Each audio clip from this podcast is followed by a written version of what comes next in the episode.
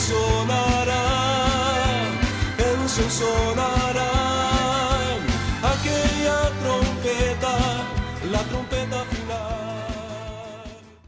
La Iglesia de Cristo de los Ministerios Llamada Final en Phoenix, Arizona, presenta su programa Llamada Final. Conscientes de que vivimos los últimos tiempos y que la humanidad necesita escuchar la verdad eterna de Dios, presentamos el siguiente programa con el pastor José Arriaga. Con ustedes, el pastor José Arriaga con el mensaje de la palabra de Dios.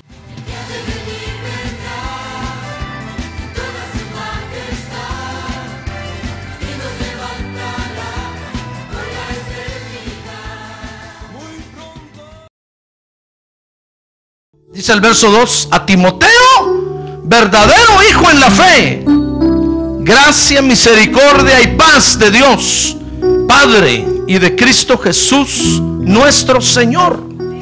Dice el verso 3, como te rogué al partir para Macedonia que te quedaras en Éfeso, para que instruyeras a algunos que no enseñaran doctrinas extrañas ni prestaran atención a mitos y genealogías interminables, verso 4. Lo que da lugar a, a, discusiones inútiles, en vez de hacer avanzar el plan de Dios, que es por fe. Así te encargo ahora. Amén. ¿Dice usted gloria a Dios? Muy bien, quiero que vea conmigo ahora aquí en este libro o esta carta del apóstol Pablo a Timoteo, que la iglesia, fíjese, tiene como función, Pablo le está escribiendo a Timoteo ahí, y le está diciendo que la iglesia de Cristo, fíjese, tiene como función congregar a todos los que quieren ser enseñados por Jesucristo. Mire la función que tiene la iglesia, hermano. La iglesia no tiene la función de, enseñar a leer y escribir inglés, aunque es bueno si lo hacen. La iglesia no tiene la función de, de enseñar eh, a leer y escribir francés, aunque es bueno si lo hacen. No, la iglesia, hermano, tiene la función de congregar a todos los que quieren ser enseñados por el Señor Jesucristo. ¿Ya ve? Esa es la función de la iglesia. Entre tantas funciones que hemos visto que tiene la iglesia. La iglesia no solo tiene la función de ir por el mundo y predicar el evangelio, hermano. Porque muchos se ríen de nosotros porque nos reunimos en los cultos. Y dicen, deberían de salir de ahí mejor y deberían de irse por el mundo a predicar porque eso mandó el Señor. No, es cierto, eso mandó el Señor. Pero también la iglesia tiene otras funciones importantes. Y una de ellas es congregar a todos los que quieren ser enseñados por Jesucristo. Eso quiere decir que la iglesia entonces, hermano, la iglesia de Cristo, fíjese, es el lugar de reunión de todos los que venimos para que el Señor Jesucristo nos enseñe. Venimos a aprender la doctrina de Jesucristo. Amén. A ver, dígale que de un lado, prepárese para aprender, hermano. Ahí saca una A. Fíjese que, que Dios no, no ha desamparado a los hombres, porque les dejó su enseñanza. Desde Génesis capítulo 4, verso 6, quiero que vea conmigo, cuando Caín mató a Abel, ¿se acuerda de eso, verdad? Dice la Biblia que cuando Caín mató a Abel, Fíjese que el Señor le dijo, le dijo a Caín, mira, mira Caín, si acaso no, no haces lo que te digo, ¿acaso no serías aceptado por mí? Mire, entonces el Señor le dijo a Caín, ¿por qué estás enojado y por qué se ha demudado tu semblante? Dice el verso 7. Si haces bien, ahí está, mire, está diciendo, si haces lo que yo te enseño, eso es, eso es si haces bien. Por favor, tal vez pueden llevar al bebé afuera un rato. Oiga, dice, si haces bien, no serás aceptado. Entonces, fíjese que el Señor no ha desamparado a los hombres, hermano. Dejó su enseñanza para que nosotros seamos aceptados por Él. Por eso dejó su enseñanza, para que seamos aceptos delante de Él. Porque déjeme decirle que Dios, hermano, no acepta cualquier cosa. A nosotros nos malenseñaron y aprendimos toda la vida que Dios aceptaba cualquier cosa, hermano. Por eso los hombres viven como viven en el mundo y creen que Dios tiene la obligación de a la hora de morir aceptarlos como vayan. Pues fíjese que no. Dios es tan especial y tan cuidadoso, tan, tan hermoso, que solo acepta lo que se parece a Él.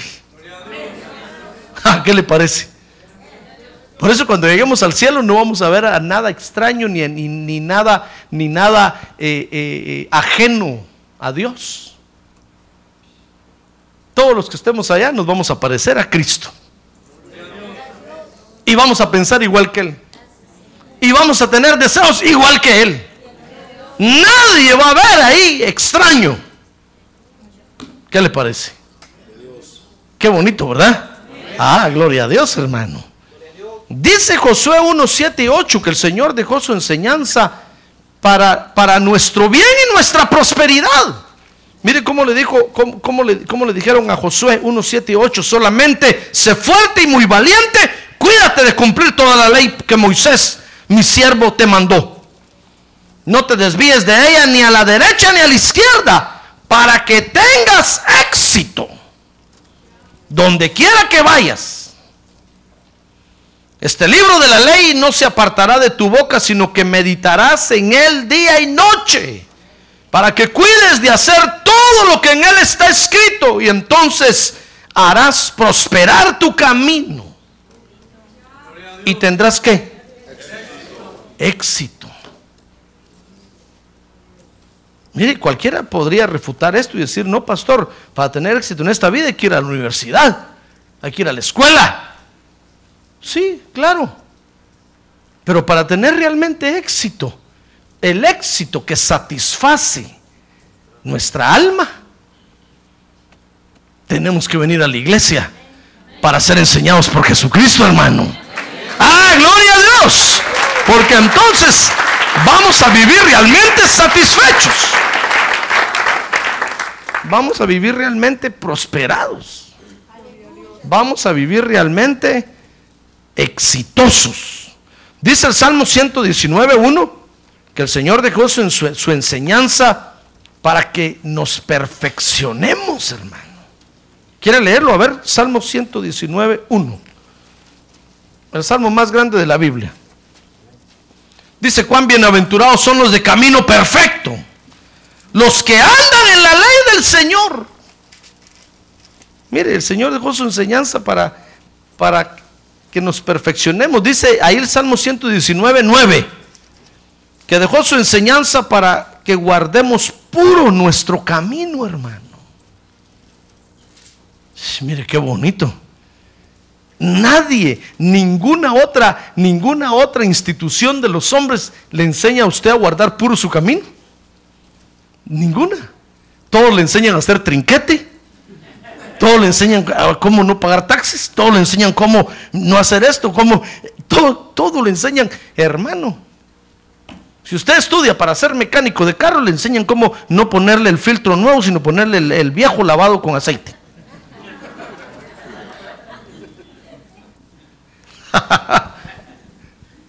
Todo el mundo nos enseña a hacer trinquetes, hermano. Pero el único lugar donde nos enseñan, hermano, a guardar nuestro camino es en la iglesia, con la palabra de Dios. ¡Ah, gloria a Dios! El Señor dejó su enseñanza para que guardemos puro nuestro camino. Viste, usted era pastor, pero es que en esta vida como cuesta. No, por eso el Señor dejó la Santa Cena, que le estoy hablando del domingo. Para que vengamos y nos pongamos a cuentas, hermano.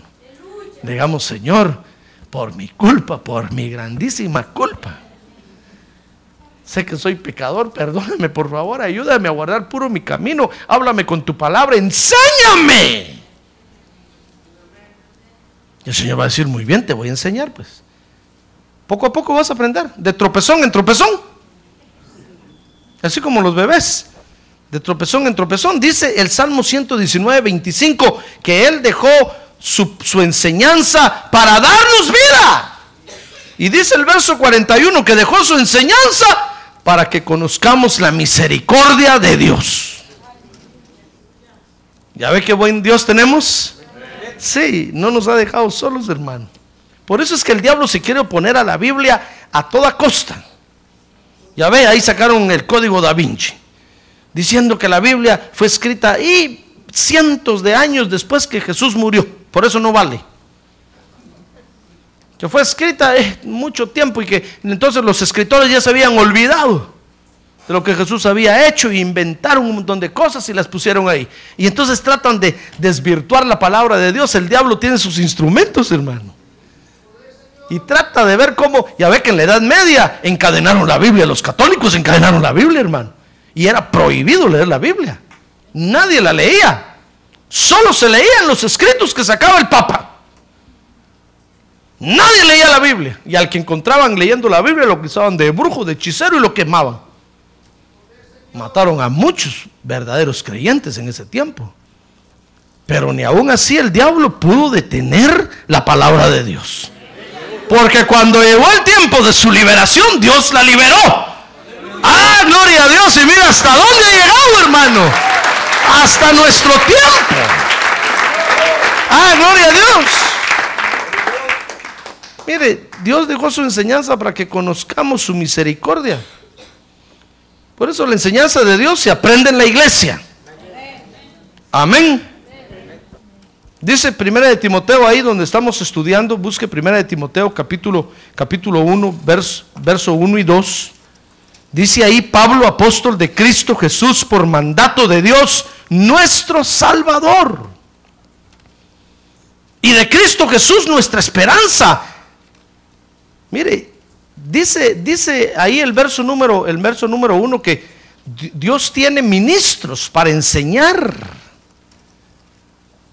en primer lugar, acerca del carácter de Dios, porque dice ahí ese verso, y de Cristo Jesús nuestra esperanza, Timoteo, verdadero hijo en la fe, gracia, misericordia y paz de Dios, Padre. Y de Cristo Jesús nuestro Señor, mire, la gracia, la misericordia y la paz son el carácter de Dios. Entonces Pablo está diciendo ahí, mira, mira, mira Timoteo, yo soy un ministro que fui nombrado por Dios, por el Señor Jesucristo para enseñar acerca del carácter de Dios. Por eso, por eso la iglesia tiene la enseñanza de Dios. La enseñanza de Dios no la tiene, no la tiene ningún, ninguna institución humana, sino la iglesia de Cristo. La iglesia de Cristo tiene la enseñanza. Dice el capítulo 1, ahí donde estamos, verso 12 y 13 de Primera de Timoteo, que son hombres que Dios ha llamado y que Dios ha preparado. Mire, dice ahí, doy gracias a Cristo Jesús nuestro Señor que me ha fortalecido, porque me tuvo por fiel, dice el apóstol Pablo, poniéndome en el ministerio. Aún habiendo sido yo antes blasfemo, perseguidor y agresor, sin embargo se me mostró misericordia porque lo hice por ignorancia en mi incredulidad. Entonces note que son hombres que Dios prepara, ha preparado, ha pasado por pruebas, por un sinnúmero de situaciones. Y el Espíritu Santo los ha preparado para entonces ponerlos en la iglesia para enseñar acerca del carácter de Dios. Porque muchos discuten eso, hermano. Muchos dicen, no, pero es que ahí el que habla es un hombre. Pues sí. ¿Qué quería? Que el Señor mismo, el Señor Jesucristo mismo estuviera aquí. Si, el mismo Señor Jesucristo estuviera aquí, lo volveríamos a pedrear y lo volveríamos a crucificar, hermano. No va, a decir, no, pastor, yo no, Dios me libre, yo no, no hermano. ¿Si acaso no eso hicieron hace dos mil años? Los mismos que le gritaban, Osana, Osana, cuando iba entrando a Jerusalén, eran los que después gritaban, crucifícale, crucifícale. Ya ve que hasta los doce apóstoles del Cordero salieron huyendo y se avergonzaron de él. Hermano, entonces Dios, el Señor Jesucristo ya hizo su tarea, gloria a Dios por él. Quiere levantar su mano y decirle gracias Señor, porque está sentado a la diestra del Padre. Ahora Dios prepara hombres, hermano. Y entonces los pone al frente de la iglesia para enseñar acerca del carácter de Dios.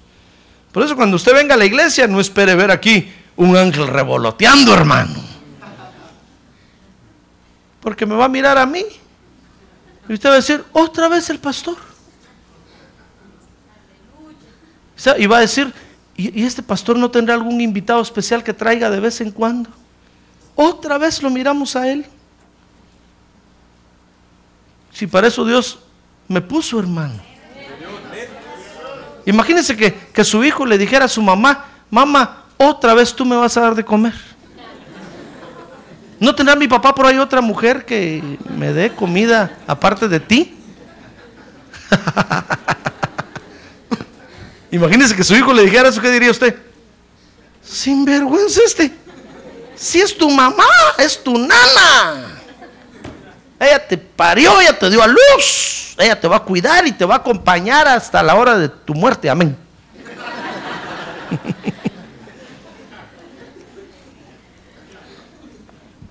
Mire, yo vi cuando usted nació aquí. Yo vi cuando, cuando, cuando, cuando nació, hermano.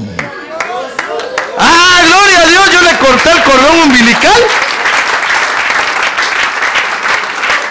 Y al primero que usted vio fue a mí y me dijo, mamá.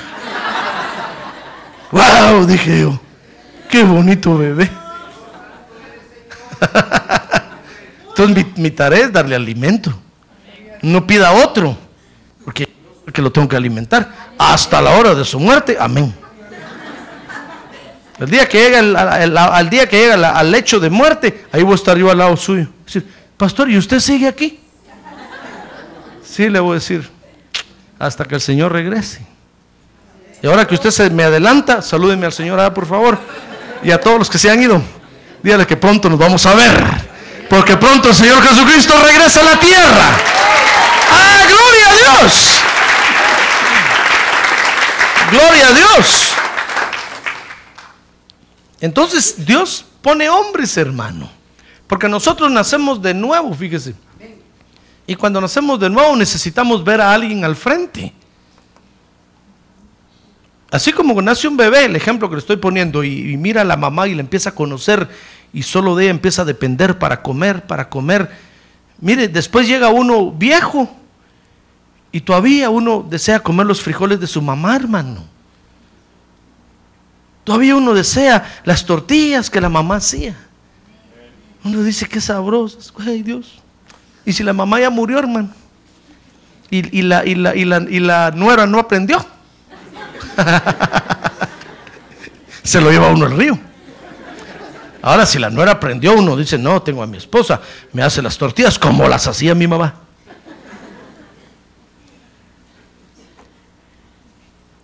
Porque ya, ya ve esa dependencia. Así es en la iglesia, hermano.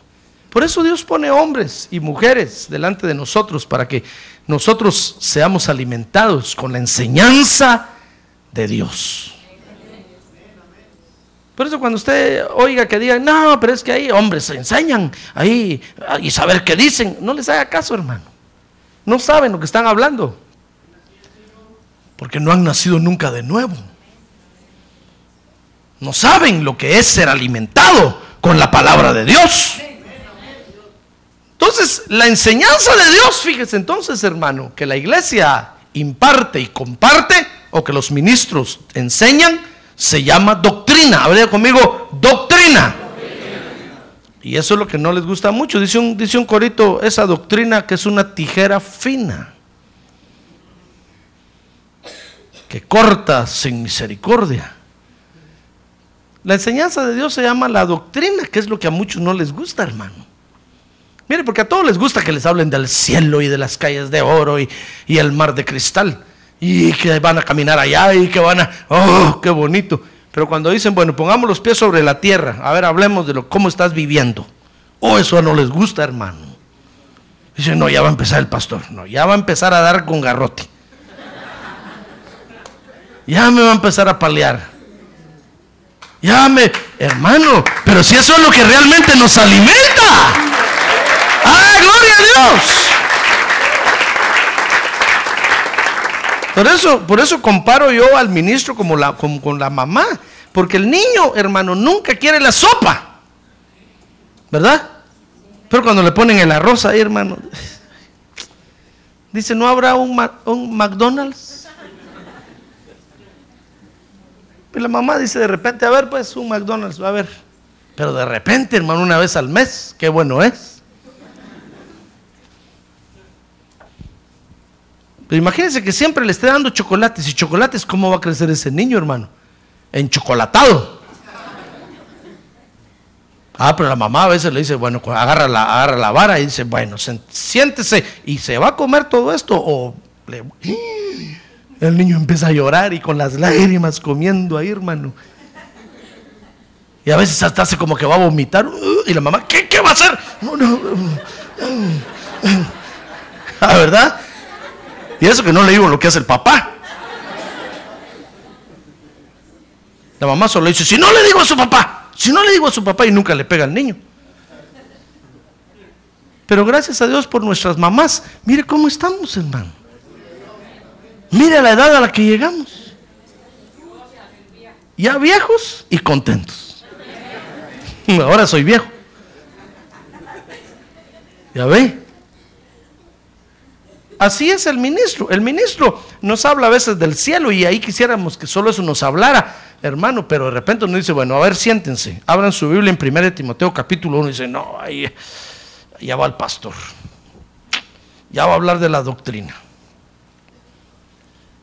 Ya va a hablar de que las mujeres se vistan honestamente. Ya va a hablar de esas que están mostrando el ombligo. Ya va, a empezar. Ya, no, no, no, no. Eh, hermano, pero es que eso es lo que realmente nos, nos da vida. Lo que endereza nuestros pasos. Para que seamos agradables a Dios. ¡Ah, gloria a Dios! ¡Gloria a Dios! Muy bien, entonces doctrina dice el diccionario que es el conjunto de creencias sostenidas y defendidas por un grupo. Nosotros aquí en la iglesia tenemos nuestra doctrina, hermano, que es lo que creemos y, y está basado en la palabra de Dios. Es lo que la Biblia dice. Jamás le hemos cortado algo a la Biblia. Porque es lo que nosotros creemos, lo que nos enseñaron nuestros pastores a nosotros. Y ahora nos toca a nosotros enseñárselo a ustedes. La, la sana doctrina. La doctrina, fíjese que tiene, tiene una autoridad. Y la autoridad de nuestra doctrina aquí en la iglesia está en la palabra de Dios. Porque si nosotros, hermano, tuviéramos una doctrina que no está basada en la palabra de Dios, no tendría ninguna autoridad. Usted podría cuestionar, ¿y yo por qué hago esto? ¿O por qué me dicen que haga esto? ¿De dónde lo sacaron? ¿Quién se lo inventó? Pues fíjese que está en la palabra de Dios. No se lo inventó San José Arriaga, ni nadie. Está basado en la palabra de Dios. Por eso le digo que el diablo quiere destruir la palabra de Dios, hermano. Por eso es que el diablo, fíjese, le esconde a usted la Biblia en su casa. ¿Verdad que sí? Y por eso no la lee toda la semana. ¿Verdad que sí? Sí, no, pero usted no es el culpable. El culpable es el diablo. A ver, dígale, Satanás te reprendo. A ver, Recio, Satanás te reprendo. En el nombre de Jesús. ¿No le va a pasar como aquella hermana que perdió sus lentes? Y fue a pelear con el pastor, hermano. Le dijo, pastor, mis lentes me los robaron aquí en la iglesia. Ahora usted me los paga. Lentes de no sé cuánto. Y empezó el pastor a poner a todos a buscar debajo de las sillas. De, y pastor, no están. ¿Cómo, ¿Cómo que no están? Y, mi hermana, ¿usted no los perdió aquí? Tal los dejó en el carro. No, aquí perdí, perdí. Y pasó peleando un mes por los lentes. Dijo, voy a demandar esta iglesia, son unos ladrones. ¿Qué si al mes fue al culto y abrió la Biblia? ¿Y sabe qué estaba ahí metido en la Biblia? Los lentes. Tenía un mes de no abrir la Biblia, hermano. si leyera la Biblia todos los días, hubiera encontrado los lentes. No le va a pasar eso. Pero si en caso le pasa, yo sé que no, usted, usted no tiene la culpa. Ya ve que soy como mamá, defendiendo a los hijos. Siempre la mamá, para la mamá los hijos nunca tienen la culpa, hermano. La culpa la tiene el papá, la tiene el perro, el loro, el gato. Los hijos nunca tienen la culpa. Yo sé que usted no tiene la culpa, la culpa la tiene el diablo, por eso lo reprendemos esta noche. En el nombre de Jesús. Muy bien, entonces la doctrina, nuestra doctrina aquí en la iglesia, fíjese, tiene una autoridad. Y la autoridad está en, porque está basada en la palabra de Dios. Dice segunda de Timoteo 3:16, porque la palabra de Dios es una inspiración de Dios. Miren, se lo voy a leer. Segunda de Timoteo 3:16, toda escritura es inspirada por Dios y útil para enseñar, para reprender, corregir, para instruir en justicia. Mire qué tremenda es la enseñanza de Dios, hermano. Es una inspiración de Dios. Y es útil para enseñar, para reprender. Por eso cuando usted dice, el pastor ahorita nos está agarroteando, it's true. Porque es para reprender, para corregir y para instruir. Ahora la importancia de la palabra de Dios dice segunda de Timoteo 3:17. Quiero que vea conmigo esto antes de que estudiemos ahí su Timoteo, de Timoteo, hermano. Segunda de Timoteo 3:17 dice que la importancia que tiene es, dice, porque quiere que el hombre de Dios sea perfecto, equipado para toda buena obra. Por eso la enseñanza de Dios es muy importante, hermano. No se la pierda. A ver, diga que tiene a un lado, no se pierda la enseñanza de Dios, hermano. A ver, a ver, dígale, ¿por qué no viene el martes? Hoy viernes, no le pregunte por qué vino.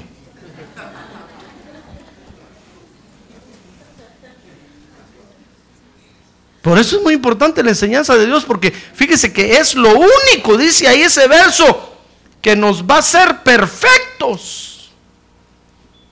Nos va a hacer a la imagen de Cristo, pues. No le estoy diciendo que al cielo no va a entrar ninguno sin la imagen de Cristo. Usted no va a ir al cielo si no tiene la imagen de Cristo, hermano. Allá solo vamos a entrar todos los que demos la estatura del varón perfecto. Primero la estatura de Adán y después dice la Biblia, tenemos que darle estatura de Cristo. Adán tuvo la gracia de perder la estatura de varón perfecto. Entonces ahora nosotros tenemos la tarea de caminar hacia la estatura de varón perfecto. Y después caminar hacia la estatura de Cristo. Nadie va a entrar al cielo si no tiene la imagen de Cristo. Y lo único que nos puede dar la imagen de Cristo, dice aquí 2 de Timoteo 3:17, es la enseñanza de la palabra de Dios. Por eso no se duerma. Abra los ojos y los oídos. Ahora, fíjese que muchos, muchos, tal vez ha oído usted que muchos afuera dicen, no, pues si la doctrina no salva, es Cristo el que salva. Sí, es cierto, hermano. Eso es cierto.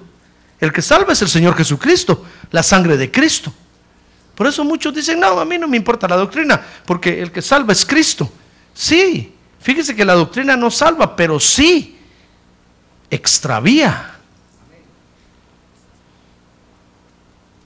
Y usted puede vivir una vida hecha pedazos en la tierra por culpa de no aprender la enseñanza de Dios. Yo no estoy diciendo que usted va a ir al infierno si no viene a la iglesia. No, porque si usted ya nació de nuevo, hermano, y es bautizado con el Espíritu Santo, lo más seguro es que lo voy a ver en el cielo.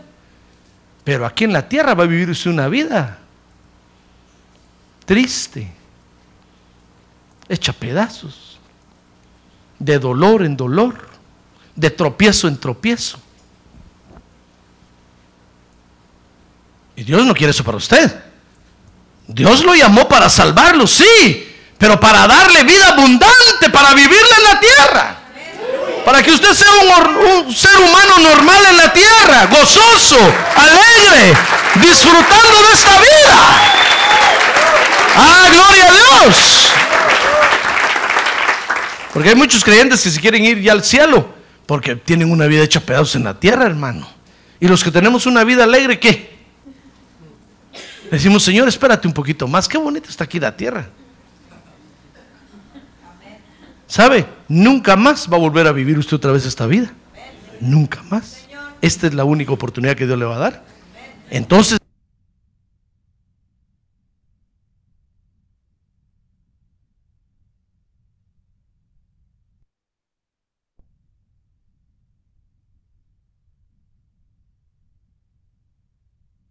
Dice, por ejemplo, por ejemplo, le habla a los hijos y le dice, mira hijo, honra a tu padre y a tu madre, para que te vaya bien sobre la tierra y tus días se alarguen en la tierra. Es que cuando uno es joven, hermano, uno dice, "Nah, la vida no le importa a uno. ¿Verdad? ¿O no? Pero cuando ya llega viejo como yo,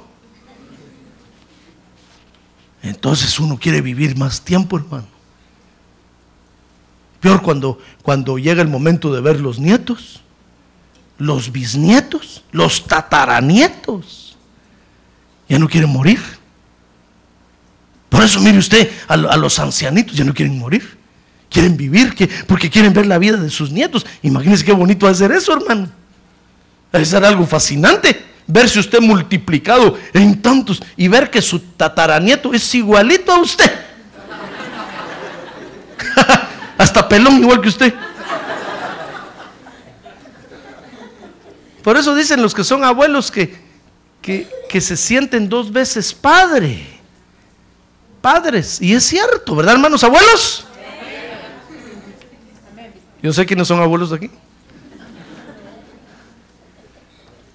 Porque de ser bonito verse multiplicado y, y entonces ya no quieren morir y es cuando ya empiezan a sonarle las campanas del cementerio.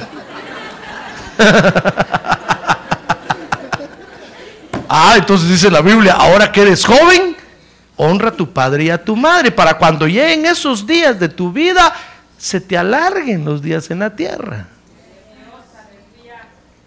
Y veas toda tu descendencia. Cuando uno es joven no le encuentra sentido a la vida, no sabe uno ni por qué está en la tierra, no sabe uno ni qué está haciendo aquí, pero cuando llega viejo empieza a entender por qué está aquí. Y es cuando ya no quiere morir. Y es cuando empieza con achaques, con dolores, hospital tras hospital, hasta que por último visita la funeraria.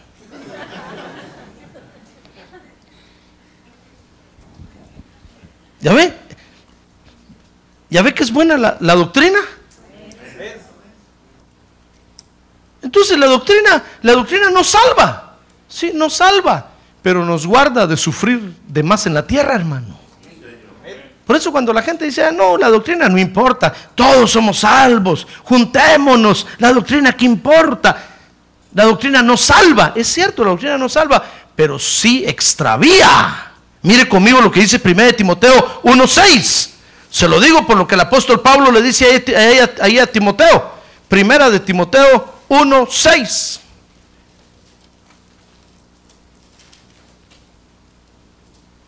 Yo no traje ese verso, hermano.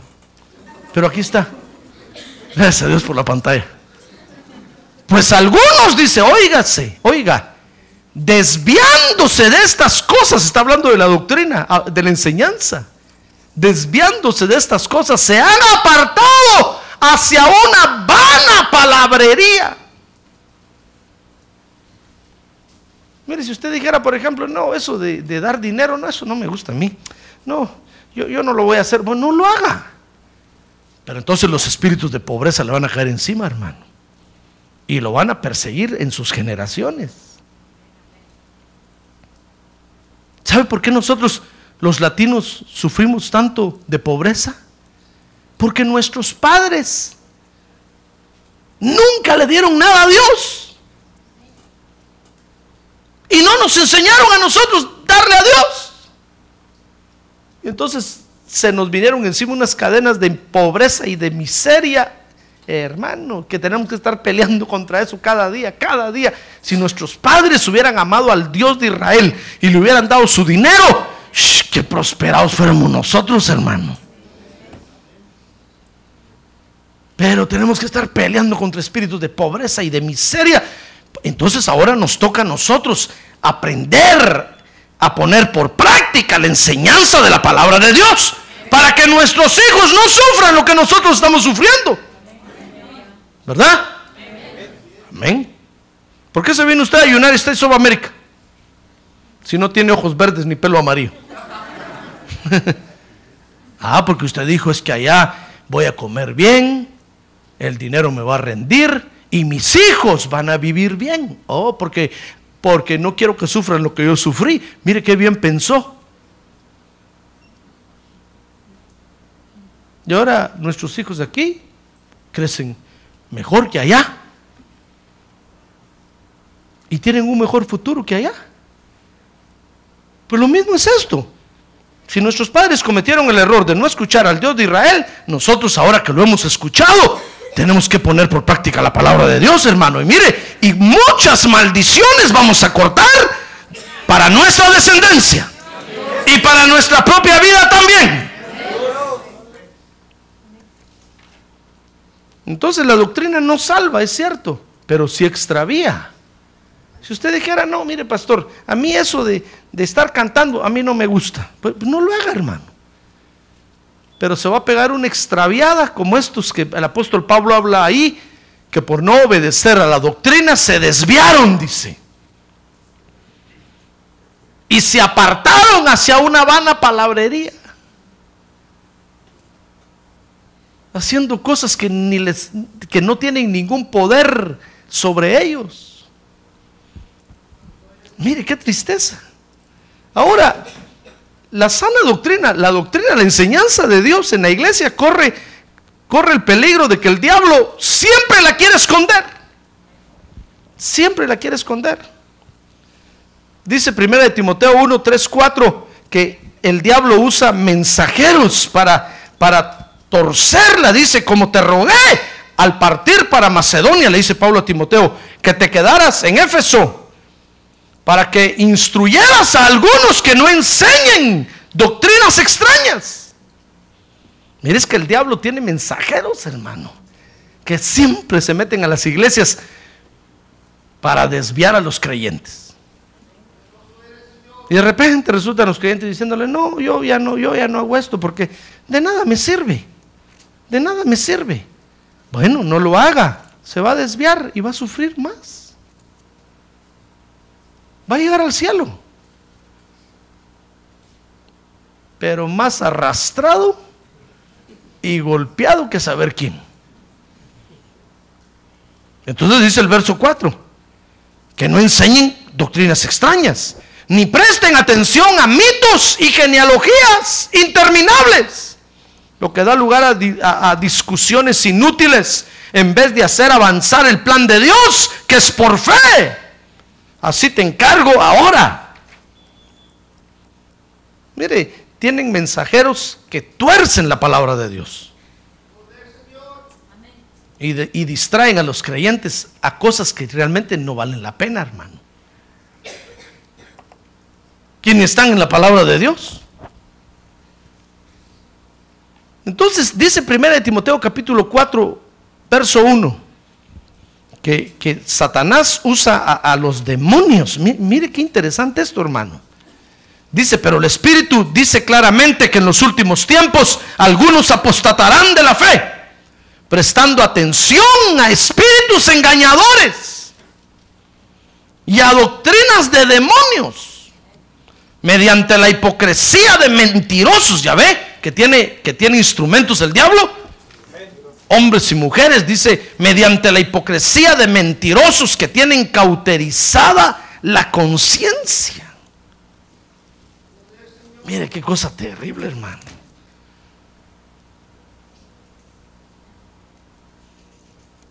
La doctrina no salva, pero sí extravía. A ver, ya conmigo, la doctrina no salva, pero sí extravía. Al final vamos a llegar al mismo punto, pero usted habrá, tal vez habrá dado un montón de vueltas que no tenía que ir a dar. Como el pueblo de Israel que salieron de Egipto y en 11 jornadas tenían que llegar a Canaán y se fueron a caminar 40 años. Mire hermano, y se quedaron muertos en el desierto. 40 años. En 11 días tenían que llegar a, Canaán, pero porque no querían aprender, se les alargaba la jornada. Se les alargaba la jornada. Y lo de 11 jornadas lo hicieron en 40 años. Imagínense que usted está en el kinder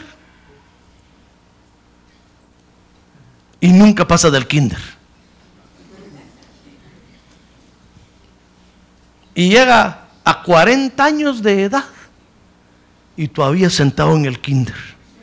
Porque no aprende que el amarillo es yellow y el naranja es orange y el rojo es red.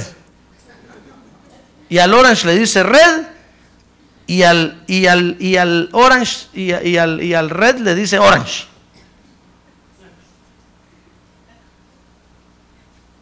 ¿40 años en kinder?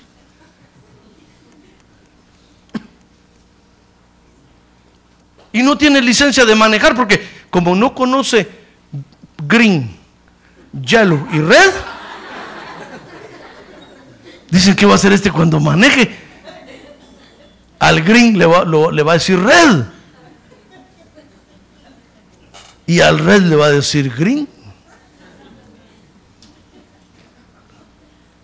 Ese es un ejemplo, hermano. ¿Verdad que parece chis- chistoso?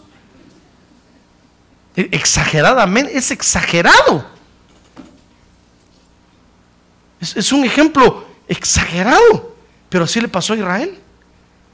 Lo de 11 días lo hicieron en 40 años y, y aún así perdieron. Hermano. ¿Cuándo va a salir usted de la pobreza? A ver, dígale que tiene a un lado, salga de la pobreza. Salga ya. Dígale, salga ya. A ver, dígale, sacúdase. Sacúdalo, sacúdalo.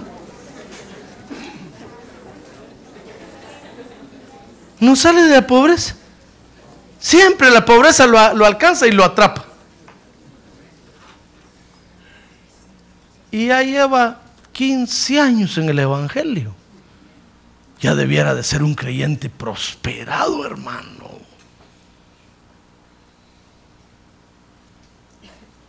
Shh.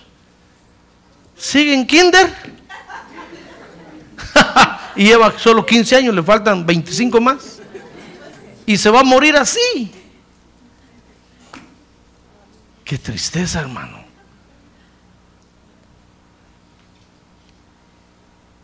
¿Ya ve qué tarea tenemos? ¿Ya ve que por qué dicen, dicen, no, los latinos son los que menos llegan a la universidad? Apenas salen del high school. Y porque los empujamos. Las señoritas latinas salen del high school todas embarazadas.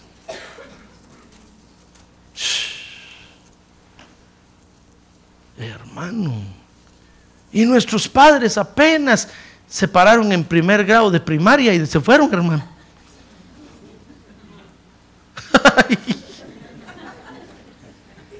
Y- igual seguimos nosotros. ¿Qué te- ¿Cuándo vamos a salir de ese hoyo, hermano?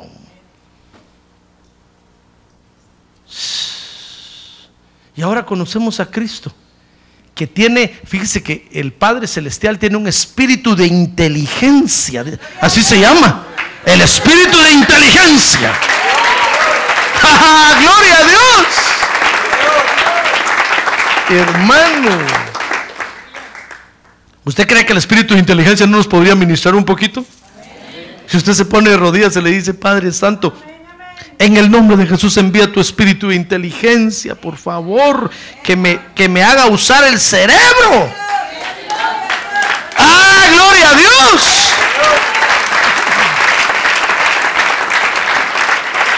Hermano, qué eminencia seríamos nosotros ahorita. Pero seguimos igual. Es un ejemplo. No sé nada de nadie. Pero, pero el, el el diablo que el Señor lo reprende esta noche, hermano, usa mensajeros para hacer, para que nos desviemos de la sana doctrina. Porque nos quiere hacer sufrir más aquí en la vida. Por eso no salimos de la pobreza. Por eso no, no salimos de los problemas que tenemos. Por eso no mejoramos nuestro carácter. Por eso no, hermano. Porque nosotros mismos estamos invalidando siempre la palabra de Dios. El Espíritu Santo nos enseña, acomoda la palabra de Dios en nuestro corazón y nosotros la, la desacomodamos y la echamos fuera. Y entonces pasan 15 años, pasan 20, van a pasar 40, hermano, 40 años. Y van a venir nuestros hijos y los hijos de nuestros hijos y vamos a estar jalando siempre las mismas cadenas.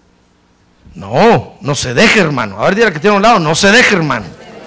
No se deje. La doctrina, la enseñanza de Dios en la iglesia corre el peligro de que hay mensajeros del diablo que quieren torcerla para hacerlo sufrir más a usted. Si yo con la palabra de Dios le enseño a usted aquí la forma de cómo prosperar, va a encontrar un mensajero del diablo que le va a decir, no, y, vas a hacer lo que el pastor dice. Y usted va a decir, de veras, mejor no. Y ya le robó la enseñanza, hermano. Y usted ya iba camino a la prosperidad. Y lo vuelve y lo tuercen. Y tiene que seguir sufriendo la pobreza. Tiene que seguir sufriendo. Una vez yo fui con el doctor que me hicieron unos exámenes. Por la edad. No por, no por enfermedad.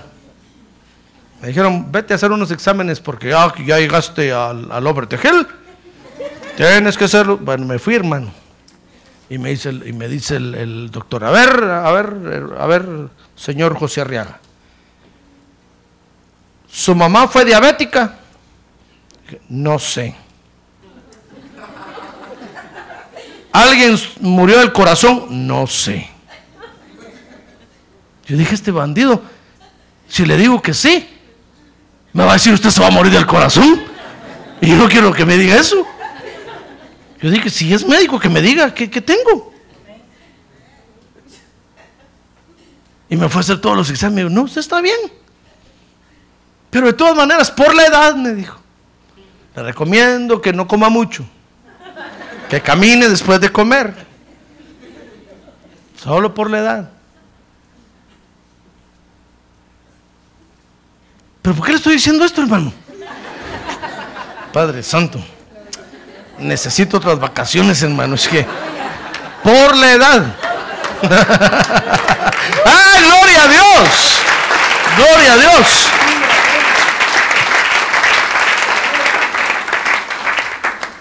Bueno, es que estamos hablando de que Satanás usa mensajeros para desviarnos, hermano. Y si nosotros les, les creemos y les aceptamos lo que dicen, vamos a sufrir más en la tierra.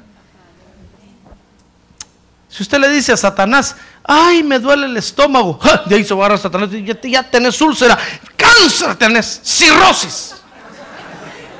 Y usted, ay, sí. No, hermano, no le crea a los mensajeros de Satanás. Usted diga Satanás, te reprendo en el nombre de Jesús. Solo Dios sabe lo que yo tengo. Él es mi ayudador, Él es mi salvador. De Él estoy dependiendo. ¡Ah, gloria a Dios! Ahora, la iglesia de Cristo, entonces, fíjese hermano, que es la reunión de los enseñados por Dios, ha perdido muchas enseñanzas. Y yo quiero que vea conmigo en el Apocalipsis capítulo 2. Abra su Biblia, Apo- Apocalipsis capítulo 2. Cómo la iglesia ha perdido enseñanzas, hermano. Y cómo el Señor lo profetizó con estas iglesias. A las que Juan les escribió en el Apocalipsis. Dice Apocalipsis 2.4 a la iglesia de Éfeso. Dice ahí Apocalipsis 2.4, pero tengo contra ti que has dejado tu primer amor. Mire, ¿qué doctrina perdió esta iglesia? La doctrina de limpiarse la conciencia, hermano. Mire, mire qué, mire qué doctrina tan importante es. Y hay quienes no les importa. Hay quienes se conforman solo con calmar su conciencia. Vienen a la iglesia solo para que solo para que no digan. Y cantan unos dos coros y ya se sienten tranquilos, dicen, ah, ya, calmaron la conciencia. Es que no se trata de calmar la conciencia.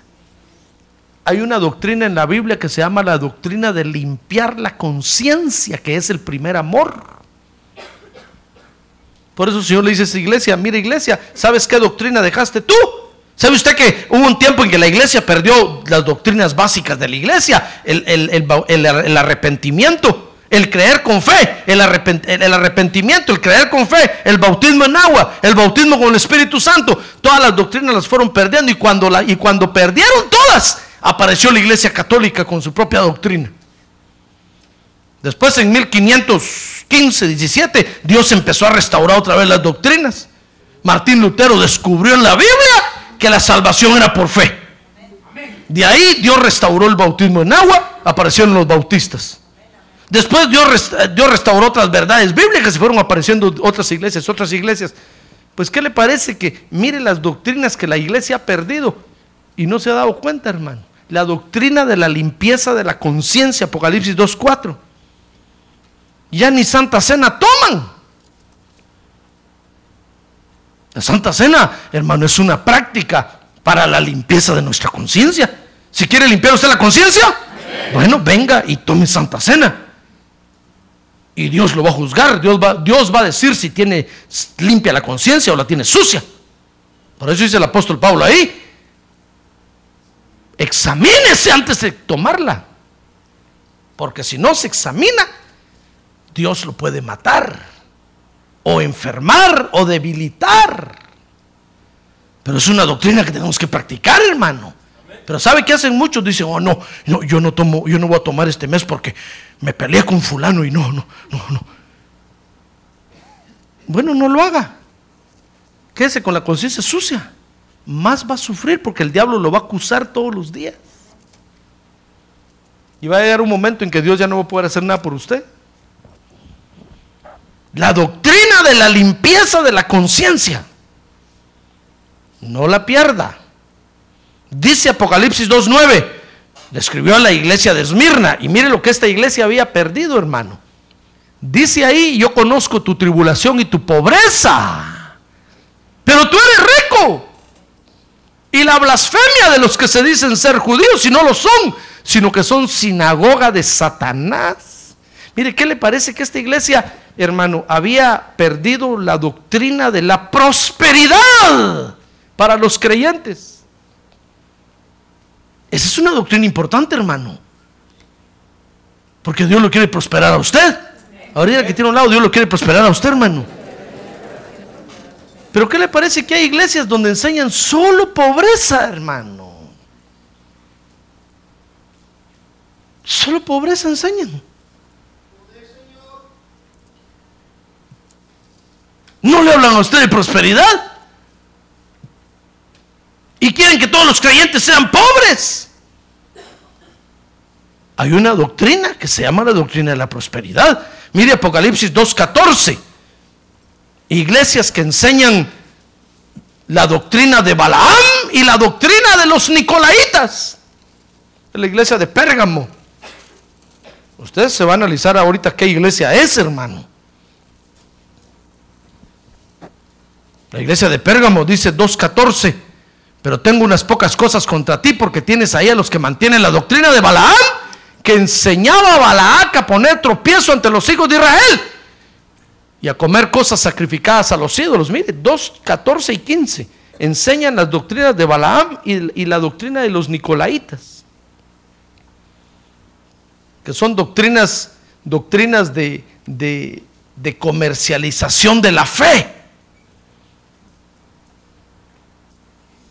Imagínense si yo le vendiera aquí el agua sagrada que el pastor toma con babas santas. Pero que a usted lo van a sanar. Mil dólares por el vasito. Si yo le enseño eso, usted lo va a comprar, hermano. Y sabe, estas babas santas lo van a sanar. Después usted va a decir, ahí van a comprar las babas del pastor allá. Esas sanan. Pero estaría comercializando con su fe. Pues hay, iglesias que enseñan la doctrina de Balaam y te dice Apocalipsis 2.20, la iglesia de Teatira. Mire, mire 2.20. A ver 2.20. Dice, pero tengo esto contra ti que toleras a esa mujer Jezabel.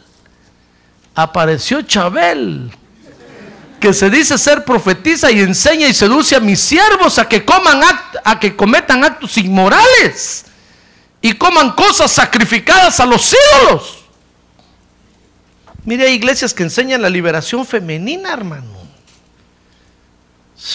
Qué cosas terribles. Mire cómo desvían a los creyentes de la sana doctrina. Dice, dice Apocalipsis 3.2, la iglesia de Sardis. Hay iglesias que se oponen al desarrollo de los dones en los creyentes. Porque es una iglesia, dice ahí, que tiene sus obras incompletas. Mire qué doctrinas tan raras. Dice Apocalipsis 3.8, la iglesia de Filadelfia. Hay iglesias que no le dan importancia al poder de Dios. Se olvidan de la doctrina del poder de Dios. Dice Apocalipsis 3.17, la, la iglesia de la Odisea. Iglesias que no enseñan acerca de la necesidad que tenemos de Dios. Porque dice ahí, porque dice, soy rico y me he enriquecido y de nada tengo necesidad. ¿No tiene necesidad de Dios? Pregúntale que tiene un lado, ¿tiene necesidad de Dios usted o no? ¿Tiene necesidad de Dios o usted cree que no tiene necesidad de Dios? Pues hay una doctrina de la necesidad que tenemos de Dios, hermano. Pero son doctrinas que las iglesias han perdido y enseñan otras cosas. A todas estas iglesias, fíjese hermano, el Señor, ¿sabe qué les recriminó? El descuido de la doctrina. Entonces la doctrina es importante porque nos va a traer la prosperidad de Dios, porque nos va a traer la sanidad de Dios, porque nos va a hacer perfectos, dice la Biblia, porque va a enderezar nuestros pasos y vamos a ser aceptables a Dios. ¡Ah, gloria a Dios! ¡Gloria a Dios! Por eso, mire, cuando usted vaya a una iglesia y vea que le están cortando a la Biblia, mejor sálgase de ahí.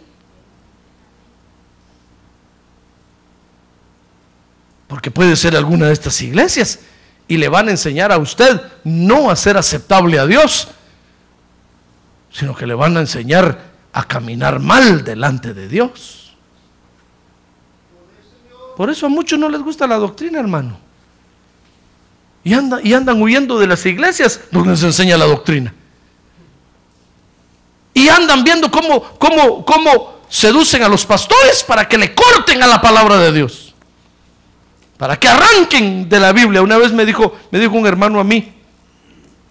¿Y por qué ahí, ahí, en tu iglesia las mujeres se cubren la cabeza? Bueno, dice, le dije, porque dice 1 Corintios 11. Ah, bueno, me dijo, pero un solo capítulo es, suficiente para una doctrina. Ah, le dije, ¿te parece poco un solo capítulo? Yo yo le, dije, decime dónde está el capítulo en la Biblia que habla que hay que diezmar. No hay. ¿Y por qué en tu iglesia la gente sí diezma? Y no hay un capítulo. Y de cubrirse la cabeza sí hay un capítulo hermano, ya ve, es que Satanás tiene sus emisarios que le cortan a la Biblia, hermano. No, nosotros no le podemos cortar a la palabra de Dios. Tenemos que hacer lo que la palabra de Dios dice. Y entonces vamos a caminar derechos delante de Dios. Y vamos a ser aceptables delante de Dios. ¡Ah, gloria a Dios! Hermano, yo termino diciéndole esto, mire, la iglesia de Cristo es la reunión de todos los que son enseñados por Dios. Mire, dice Juan 6:45, con este verso termino. A ver, busque Juan 6:45 ahí. ¿Sabe por qué le digo esto? Porque oiga lo que dice Juan 6:45. Escrito está en los profetas, dijo el Señor Jesucristo. Escrito está en los profetas. Y todos serán enseñados por Dios. Todo el que ha oído y aprendido del Padre, dijo el Señor, viene a mí. ¿Sabe por qué está usted esta noche aquí? Porque antes de venir a, nacer a la tierra, el Padre Celestial le enseñó, hermano. ¿Sabe quién fue su maestro? El Padre Celestial, no el Señor Jesucristo, no el Espíritu Santo, el Padre Celestial. Imagínense qué bonito va a ser cuando, cuando conozcamos al Padre Celestial, hermano. Entonces nos vamos a acordar cómo nos enseñó. El Padre Celestial nos enseñó antes de venir y después que aprendimos allá y ganamos el examen con 100, entonces nos dijo muy bien, vete a nacer a la tierra pues. Y ¡boom! Nacimos en la tierra. Y de repente conocimos a Jesús como Salvador. Porque el Padre nos enseñó antes. ¿Ya ve por qué para nosotros es fácil el Evangelio? Porque ya venimos enseñados, hermano. Y ahora estamos en la iglesia. ¿Y qué es lo único que tenemos que hacer? Poner por práctica la palabra de Dios. ¡Ah, gloria a Dios! Para ser aceptables al Padre Celestial. Amén. Amén. Cierre sus ojos. Cierre sus ojos, por favor.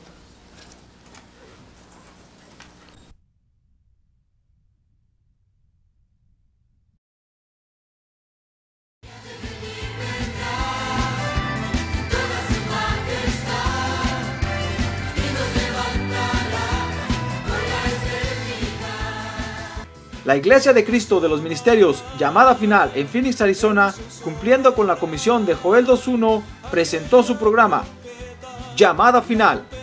Esperamos que nos vuelva a sintonizar la próxima semana a la misma hora por esta emisora. Los invitamos a nuestras reuniones en el 6023 Norte 71 Drive, esquina con Bethany Home Road. Para mayor información puede llamarnos al 623-934-1259 o visitarnos en la internet al www.llamadafinalphoenix.com.